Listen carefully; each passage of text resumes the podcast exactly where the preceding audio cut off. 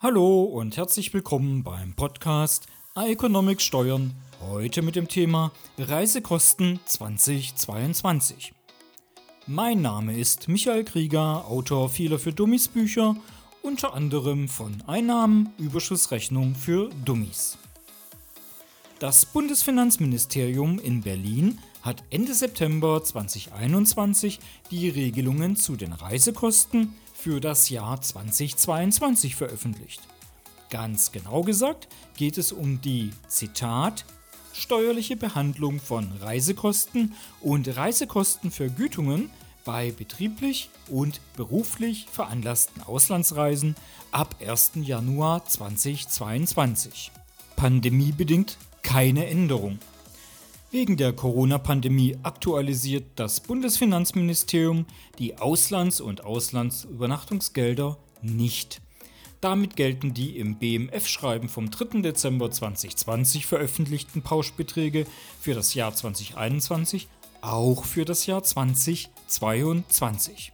BMF steht übrigens für Bundesfinanzministerium. Ihr findet das Schreiben auf meiner Webseite in der Rubrik Downloads unterschiedliche Pauschbeträge je nach Abwesenheitsdauer.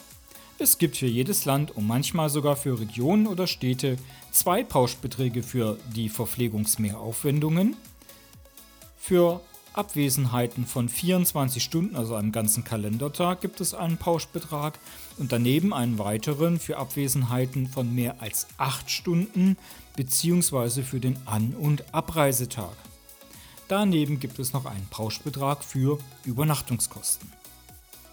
Müsst ihr beruflich bedingt nach Barbados, bekommt ihr einen Pauschbetrag für eure Verpflegungsmehraufwendungen von 52 Euro pro Tag, falls es sich um eine Abwesenheitsdauer von 24 Stunden je Kalendertag handelt.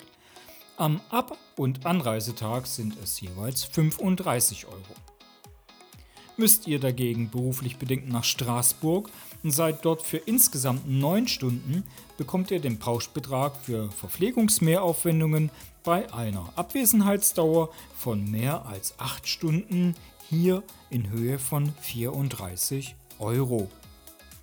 Das ist übrigens derselbe Pauschbetrag, der für den An- und Abreisetag gilt, wie ich bereits vorher kurz gesagt habe müsst ihr stattdessen morgens mit dem TGV nach Paris und abends damit wieder zurück, wären es 39 Euro, da Paris ein teureres Pflaster als Straßburg ist.